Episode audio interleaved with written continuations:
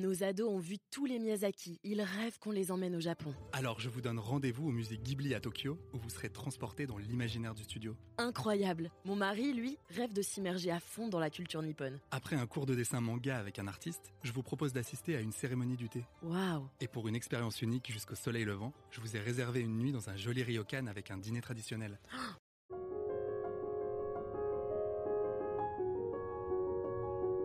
Si la tradition veut que l'actualité et la météo soient plutôt commentées au comptoir autour d'un café noir, nous avons décidé à Madame Figaro de refaire le monde dans la chaleur d'un studio et autour d'un micro.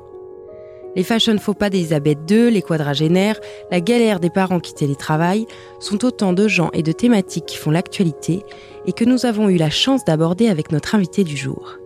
Je suis Marion Géliot, journaliste culture célébrité et vous écoutez le podcast Revue.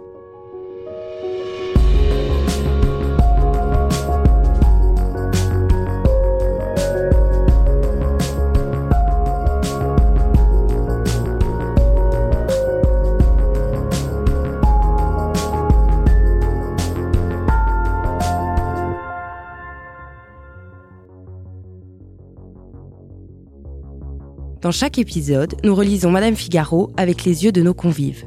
Un exercice intime, sincère et parfois même engagé. Anne Berest, vous nous recevez dans votre appartement parisien. Écrivaine reconnue, vous avez écrit Sagan 1954 et vous êtes co-auteur du best-seller sur la parisienne avec Caroline de Maigret. Vous avez également créé la maison d'édition Porte-Plume pour vous attaquer ensuite à l'adaptation théâtrale mais le public vous retrouve aujourd'hui derrière le scénario de la série Mytho, dans laquelle Marina Hans s'invente un cancer pour attirer l'attention de son mari et de ses enfants. Vous-même à la tête d'une famille nombreuse, vous êtes une maman et belle-mère aimante, et à tout juste 40 ans, vous semblez plus que jamais comblée. Bonjour Anne Berest. Bonjour. Dans son film euh, Notre-Dame, Valérie Donzelli dit qu'elle voulait parler des femmes de sa génération. Je voulais savoir quel était votre regard sur les femmes quadragénaires. Alors, d'abord, je peux vous donner mon regard sur ce film, car je l'ai vu, et que Valérie est une euh, femme que je connais depuis très longtemps. J'ai eu la chance de jouer dans La guerre est déclarée, un petit rôle. Et Valérie, elle fait partie, peut-être si, si, on veut le rattacher à l'idée des femmes de notre génération, on a essayé d'inventer, de s'inventer, un peu hors d'un certain nombre de d'idées de, préconçues de, de, ce que devait être euh, la femme artiste. Ou, et, et elle, euh, elle a construit son sillon, son personnage, euh, dans quelque chose que, qui me ravit, c'est-à-dire la fantaisie, une forme de profondeur qui n'est jamais euh, grave, parce que c'est pas parce qu'elle a un cinéma parfois fantasque euh, que ça ne veut pas dire qu'il est aussi parfois abordant des, des questions euh, importantes. Et elle creuse ça, et je trouve ça très beau avec les années de voir comment elle construit une œuvre, film après film, dans quelque chose qui va finir par par être elle, par être son, son elle d'artiste. Et, voilà, et c'est un film que, que je vous recommande parce qu'il est irrésistible. Et quel regard portez-vous sur les femmes euh, de 40 ans aujourd'hui? C'est très difficile d'avoir un regard sur une chose qui est soi. Je peux avoir un regard sur les filles de 20 ans, je peux avoir un regard sur euh, une génération au-dessus, mais la mienne, euh, il faut du temps, du temps, du temps, du temps pour pouvoir euh, porter euh, un regard. Donc, euh, on va dire que je vais pas vous répondre en posant un regard, mais peut-être pour vous donner une sensation qui est une sensation sans recul. C'est étrange, c'est étrange de basculer dans la quarantaine parce que parfois on on se regarde et on se dit ah bon bah ça y est c'est arrivé. Alors moi par exemple ce que j'ai fait c'est que comme je redoutais euh, l'arrivée des 40 ans, je me suis dit bah comme je veux pas me, me laisser imposer euh, une date par euh, le calendrier ou ou par le, voilà une fatalité, bah il y a un jour un peu avant mes 40 ans, deux trois mois avant mes 40 ans, j'ai décidé que c'était le jour de mes 40 ans. Et je me suis dit, euh, donc euh, c'est mon anniversaire, euh, j'en ai parlé à personne, hein, c'était c'était pour moi-même, mais je me suis dit comme ça en fait ce jour il est passé et je le et je le je le décide. Et ça m'a fait beaucoup de bien. Parce qu'à partir de ce jour-là, alors que j'avais pas encore 40 ans, je pouvais me dire dans ma tête, ça y est, j'ai 40 ans. Et comme, comme m'entraîner, comme quand on est une, une petite et qu'on se déguise pour, pour essayer de, déjà de mettre des vêtements sur soi de quelque chose qu'on aspire à être ou qu'on se prépare à être. Voilà, je me suis préparée en amont à, à mes 40 ans. En bikini sur Instagram, Terry Hatcher évoque sa confiance en elle à 55 ans. Quand vous sentez-vous belle, Anne Berest? Quand mes filles me le disent. J'adore quand elles me disent Ah, mais t'es belle, maman, quand je sors le soir et que je mets, je sais pas, une chose pour m'apprêter. Ça m'attendrit beaucoup. Bah, avec, euh, voilà, les, les l'homme que j'aime. Voilà, je trouve que c'est, au fond, c'est une question du, du regard des autres. Oui, c'est un peu banal ce que je dis, mais voilà. Commentaires blessants et intimidation, Britney Spears déverse sa colère contre les haters. Quel lien entretenez-vous avec les réseaux sociaux? Alors moi, je j'ai jamais eu Facebook. Euh, J'étais pas euh, dans, dans, cette chose-là. Et, après, quand Instagram est arrivé, je me suis inscrite sur Instagram. Et euh, je, voilà, comme tout le monde, je me suis prise à ce jeu-là. Tout d'un coup, je trouvais à ça beaucoup d'avantages, une façon de pouvoir euh, parler de, de, soi, de ce qu'on fait, suivre les amis, etc. Donc j'étais très enthousiaste par ça. Et puis, comme beaucoup d'autres aussi, il y a un moment où il y a une forme de, de lassitude de de cet outil-là. Euh, en fait, ce qui m'est arrivé, c'est que j'ai perdu mon téléphone euh, il y a un an. J'ai dû me le racheter. Quand je me le suis racheté, je savais pas mettre mon appli Instagram euh, dans mon téléphone. Donc tout d'un coup, j'étais contrainte de ne plus avoir ça et je me suis rendu compte qu'en fait, ça me manquait pas du tout et que le temps que je passais euh, sur euh, sur les réseaux, euh, c'était un temps pour faire d'autres choses. Et puis les jours passant, les semaines passant, j'ai pas remis l'application. Donc ça doit faire voilà presque presque un an et demi que je suis plus sur Instagram. Et je vois aussi ce qui me manque parce que parfois je vois mes amis vivre des choses, ils sont persuadés que je suis au courant parce qu'ils les ont mis sur Instagram et moi je suis pas je ne le sais pas. Donc c'est vrai qu'il y a, un lien qui se perd, mais euh, voilà, il y a plus de temps aussi pour d'autres choses. Donc c'est pas pas plus mal.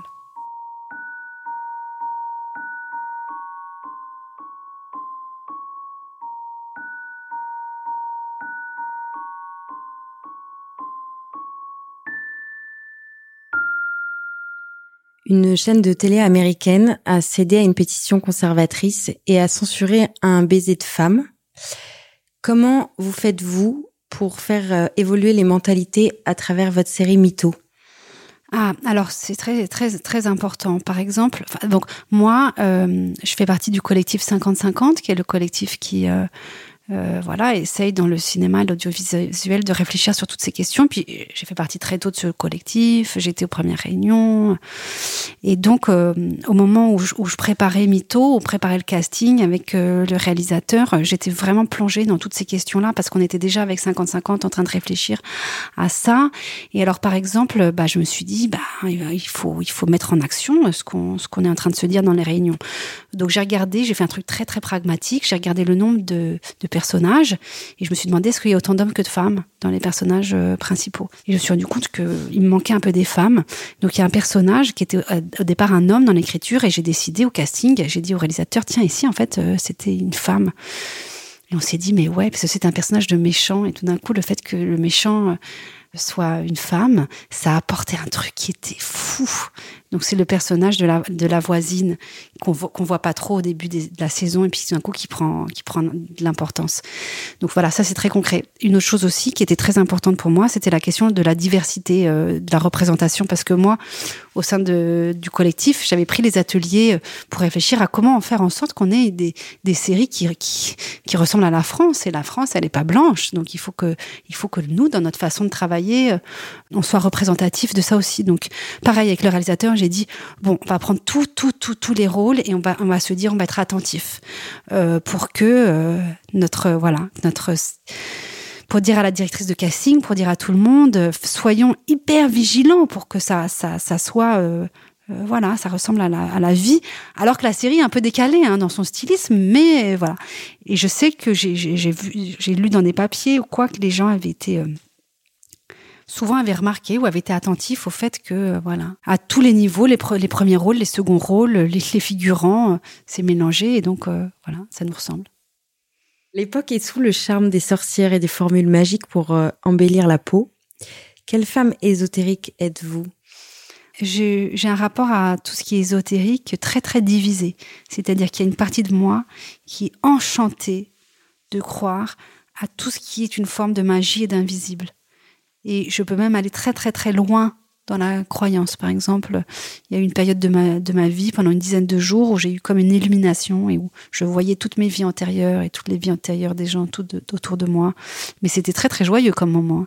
Donc, j'ai à la fois cette, cette, proportion, à, propension à, aller vers le, oui, l'inexpliqué, parce que je crois que l'être humain a, a fondamentalement besoin d'aller vers là. Et puis, il y a, il y a une autre partie de moi qui, qui laisse le champ libre à cette femme qui va vers l'invisible comme une récréation parce que en même temps je suis suffisamment construite pour ne pas me laisser m'envoler ou aller trop loin dans les dans les délires. Donc j'ai un rapport euh, oui euh, pas ambigu mais divisé. Et les deux cohabitent au fond euh, assez bien le Madame Figaro a dévoilé trois produits d'entretien naturel qui nettoient sans risque pour la santé et la planète. Quel écolo êtes-vous? Moi, j'ai été élevée par une mère qui avait déjà, dès, dès, mon enfance, hein, elle euh, était très, très sensible à ces questions-là. Euh, euh, donc, pour moi, c'est quelque chose qui vient de loin. dans ma pratique quotidienne, je, voilà, je fais le tri des papiers, je fais attention à l'eau, mais en vrai, je fais je fais pas du tout, du tout, du tout assez. je m'en rends, je m'en rends bien compte et je je culpabilise souvent. Je voudrais, je voudrais faire plus et mieux. Résister à l'injonction du toujours plus vite. Mm. Les retardataires pathologiques seraient les vrais rebelles des temps modernes. Alors moi, j'ai un problème de maladie. C'est-à-dire que moi, c'est le contraire.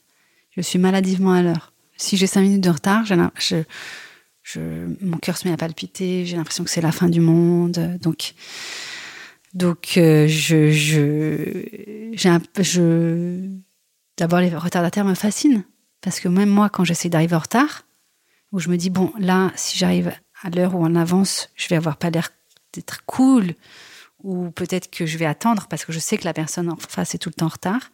Eh bien, je n'y arrive pas. Il y a quelque chose qui me pousse au dernier moment à être à l'heure. Oui, c'est une forme de, de de, je sais pas, de névrose. Euh, par exemple, si je dois aller à un endroit, je connais parfaitement sur combien en, métro ça va me prendre, à une fourchette de trois minutes, si je prends la fourchette basse, la fourchette haute. C'est toute une organisation mentale un peu obsessionnelle. Pourquoi cette obsession-là? Euh, Ça, ça serait intéressant de, de, comprendre, mais voilà. Donc, euh, j'envie les retardataires. Peut-être qu'ils rendent le monde meilleur, en effet, mais moi, je ne fais pas partie de cela.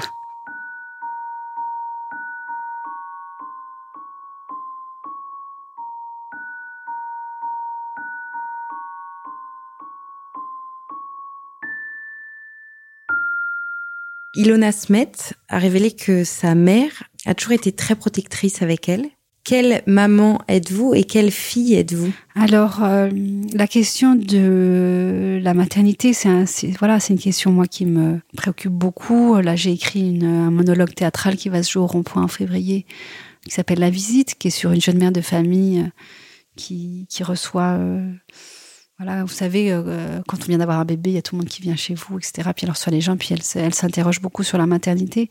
Donc, je dirais que d'un point de vue intellectuelle, ces questions-là, ce sont des questions qui, traversent, traversent euh, euh les choses que j'écris, euh, la transmission, le rapport à la mère, le rapport aux enfants. C'est une pensée sans fin. La mère que je suis, j'essaye d'être la moins mauvaise possible. je trouve que être mère de famille est une responsabilité vertigineuse. Je trouve que c'est être responsable d'être. Euh, parfois, je, voilà, je me dis mais comment comment je vais m'en sortir, comment je vais je vais réussir ça, et puis en même temps, c'est vrai que ça apporte euh, tant de compréhension du monde et de joie que c'est. Et puis euh, le rapport à la mer, il est aussi très complexe. En ce moment, j'écris un, livre dans lequel ma mère est le personnage principal avec moi. Enfin, on, mène une enquête ensemble. Et donc, je, voilà, c'est des, des, des, des, sillons que je creuse euh, depuis longtemps et qui sont, euh, voilà, on va dire que c'est un peu mon, aquarium. Euh. Donc, je peux pas répondre comme ça. Je dirais que j'essaye de répondre à travers mes livres, tant, tant la question est vaste. La galère des parents qui télétravaillent avec leurs enfants à la maison. Comment gérez-vous votre quotidien de mère et d'écrivain? Alors moi, euh, c'est un peu, je, vois mon travail d'écrivain euh, vraiment comme quelque chose de presque euh, comme un artisan. C'est-à-dire que je, dépose mes enfants le matin à l'école et puis après j'écris toute la journée jusqu'à jusqu'à aller chercher mes enfants à l'école. Et puis le soir, si je suis pas trop fatiguée, je retravaille un peu. C'est-à-dire que paradoxalement, alors que euh, j'exerce euh, un métier d'artiste, on va dire, euh, j'ai eu besoin pour pouvoir faire ce métier, au contraire, d'être dans une forme très, très, très contrainte et très banale d'écriture tous les jours. Voilà, pour moi, c'est comme, comme aller au bureau. Cette, ce quotidien-là, cette répétition-là me rassure énormément. Donc voilà, j'écris à peu près 8 heures par jour entre le moment où je dépose mes enfants et le moment, enfin oui, 6 heures et puis après encore un peu de 2 heures le soir. Donc voilà, j'ai au fond, même si c'est un peu euh, particulier d'écrire des livres, euh, j'ai une vie qui ressemble à la vie de beaucoup, beaucoup, beaucoup de mères de famille. 91% des Françaises se disent inspirées par celles qui se sont lancées dans la création d'entreprises. Et vous, qui vous a donné envie d'écrire? Pour répondre à la question de la création d'entreprise, moi j'ai créé une entreprise. Et j'ai adoré ça en, en 2008. J'ai créé une, une petite maison d'édition qui existe toujours, qui s'appelle Porte Plume. On fait des livres sur mesure pour les particuliers. Euh, c'est des, par exemple, si vous avez envie d'offrir un cadeau à votre grand-mère ou à votre arrière-grand-mère, et eh ben, nous, on, écrit ses mémoires, on va la voir, on écrit un livre, et puis après, on, le, on l'édite. Et, et, moi, qui n'étais pas du tout euh, concrète, j'ai adoré créer une petite entreprise. J'ai adoré comprendre, me dire euh, comment ça marche. Il y a, une, grande satisfaction à l'idée de construire quelque chose que vous avez fait de, vos mains, entre guillemets. Donc, euh, je comprends que ce soit euh, un appétit pour les femmes. Euh, et puis aussi, on a, on a quand même ça en nous. Peut-être que c'est des, des instincts qui ont été, à travers les décennies, étouffés, mais les femmes sont, ont besoin de, de, de, faire, de construire. Donc cette statistique, elle m'étonne pas du tout. Moi, qu'est-ce qui m'a donné envie d'écrire? Je sais pas, c'est quelque chose qui remonte à l'enfance c'est assez mystérieux. Ma sœur écrit aussi. Pourquoi deux sœurs dans une famille? On ne sait pas très bien. Ce qui est sûr, c'est que quel a été le passage à l'acte, c'est-à-dire le moment où je me suis dit bon, j'y vais. J'avais euh, pas encore 30 ans. Moi, j'ai commencé à travailler assez jeune. J'ai bossé dans des entreprises culturelles, une maison d'édition. Après, je travaillais dans un théâtre. Et puis, je me suis rendu compte au bout d'un moment que la vie passait et que si je voulais pas passer à côté de ma vie, fallait, fallait se donner les moyens de se dire, ben, moi, mon rêve, c'est d'être écrivain. Donc, c'était un moment que j'étais très, très mal. J'étais malheureuse. Et je me, dis, je me suis dit, peut-être que la seule solution pour se sortir de ce malheur, c'est de t'autoriser à, à, prendre des risques. Madame Figaro dévoile cinq idées pour sortir le week-end.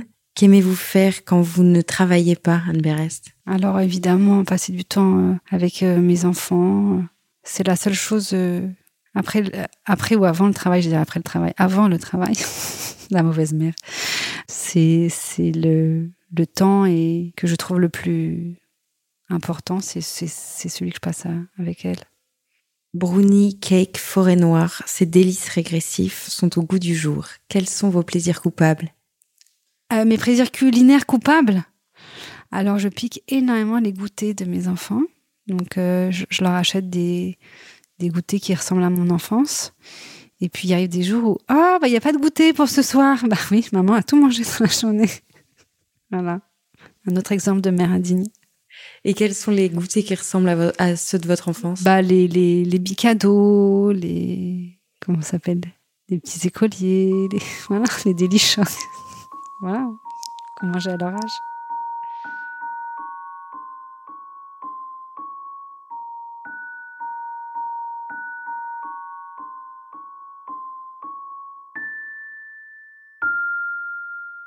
Virginie Viard a dévoilé sa première collection métiers d'art récemment. Quel lien entretenez-vous avec la maison Chanel? Euh, c'est un lien euh, très fort. Euh, un matin, j'ouvre ma boîte aux lettres et, et, dans cette boîte aux lettres, il y avait une, lettre de, de, Karl Lagerfeld, manuscrite avec sa grande écriture envolée, qui avait lu un livre que j'avais écrit qui s'appelle Sagan 1954. Et il, m'écrivait pour me dire ce qu'il avait aimé dans ce livre, pourquoi, et, avec des choses très précises, des détails c'était assez fou de, voilà, de se réveiller un matin et d'avoir cette lettre. Euh. Et puis après, euh, j'ai très vite euh, aussi rencontré la maison, rencontré Virginie. Et alors moi qui ne venais pas du tout, du tout, du tout de ce monde-là, de la mode, je l'ai découvert avec le, au fond, l'enthousiasme et l'innocence de d'un candide, c'est-à-dire quelqu'un qui découvre un monde qui n'est qui, n'est pas du tout le sien. Et, je me suis dit, mais c'est la beauté de ce monde, sa poésie, sa voilà, sa, son inventivité. Et petit à petit, j'ai créé, euh, voilà, j'ai aimé la, les conversations que j'avais avec Karl, parfois à la fin des défilés ou lors des, des voyages. On aimait euh, parler de littérature. Il avait une passion pour la princesse palatine, moi aussi. On parlait de Zweig. Voilà, c'était euh, c'était des conversations que voilà, je, je, me souviens de chacune de, de ces conversations euh, parce que c'était vraiment un être euh, d'une intelligence et d'une d'un à propos et puis c'était une bibliothèque vivante. Évidemment, j'ai connu Virginie euh, à ce moment-là, à travers ces années-là.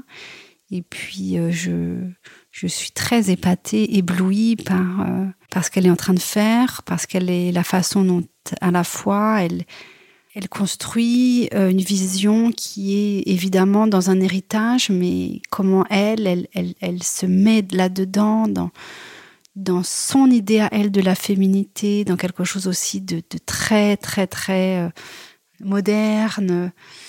Et puis je suis aussi très bouleversée par euh, l'être qu'elle est, si humble, si timide, si, si peu attirée par, euh, par au fond parfois le monde de, de lumière qu'il y a dans, dans cet univers-là et elle qui a toujours été une femme, voilà, qui se sentait bien un peu loin des projecteurs. Il y a une chose très gracieuse dans sa façon de, de, vivre ça. Voilà. C'est une femme rare. À 93 ans, la reine d'Angleterre a battu le record du nombre d'improbables chapeaux en sortie officielle. Quels ont été vos propres fashion faux pas? Ah. Non mais non, je sais pas quoi dire parce que comme je suis pas euh... des trucs que vous regrettez? Bah, je sais pas, je regrette rien. Non, mais j'ai sans doute été euh, euh, un certain nombre de fois très mal habillée dans ma vie, mais en même temps, euh, c'est des, des, choses que d'abord que je regarderai avec tendresse dans 30 ans. Et puis, on ne sait pas, peut-être que ce qu'on considère comme les fashion faux pas d'aujourd'hui seront l'avant-garde de demain. Donc, j'en sais rien. Salma Hayek et Angelina Jolie, c'était le selfie qu'on n'attendait pas sur Instagram. Quelle est la rencontre avec une star qui, vous a le plus marqué? Euh, alors, je dirais deux choses. D'abord, euh, j'ai 19 ans. Je vis sur le campus de Minneapolis parce que mon père est enseignant-chercheur là-bas. Et donc, je passe l'été sur le campus avec ma famille. Et puis, euh, un soir, j'ai un copain qui m'emmène. Et on va chez Prince. Et on passe une nuit blanche chez Prince. On fait un, J'assiste à, un, une sorte de bœuf, un concert euh, improvisé qui a duré de 11h du soir à 4-5 h du matin. Et ça, c'était voilà, un moment incroyable. Euh, sinon, euh, bah, une des grandes rencontres, c'était, j'ai envie de parler de Patrick Modiano. J'ai fait l'adaptation il, y a quelques années, il y a 10 ans maintenant, de Un pédigré, que j'ai adapté et mis en scène pour Edouard Baird. Et puis, euh, on, l'a joué au théâtre de l'Atelier. Et en fait, Pédigré de Modiano se termine au théâtre de l'Atelier. C'est les, dernières phrases, les dernières. La dernière scène se passe là-bas. Et on était là avec lui. Et puis, euh, on était dans les coulisses. Il était très, très heureux et d'être là, d'être avec nous. Et je crois que c'est, voilà, ça fait partie des, des moments rares aussi de choses auxquelles je repense et où je me dis, tiens, je suis contente d'avoir vécu ça. Et enfin, on a demandé à une dizaine de femmes de nous donner leurs bonnes résolutions pour 2020. Quelles seraient les vôtres? Alors moi, ma résolution pour 2020, c'est de ne pas avoir de résolution. Merci beaucoup Anne Verest. merci Marion.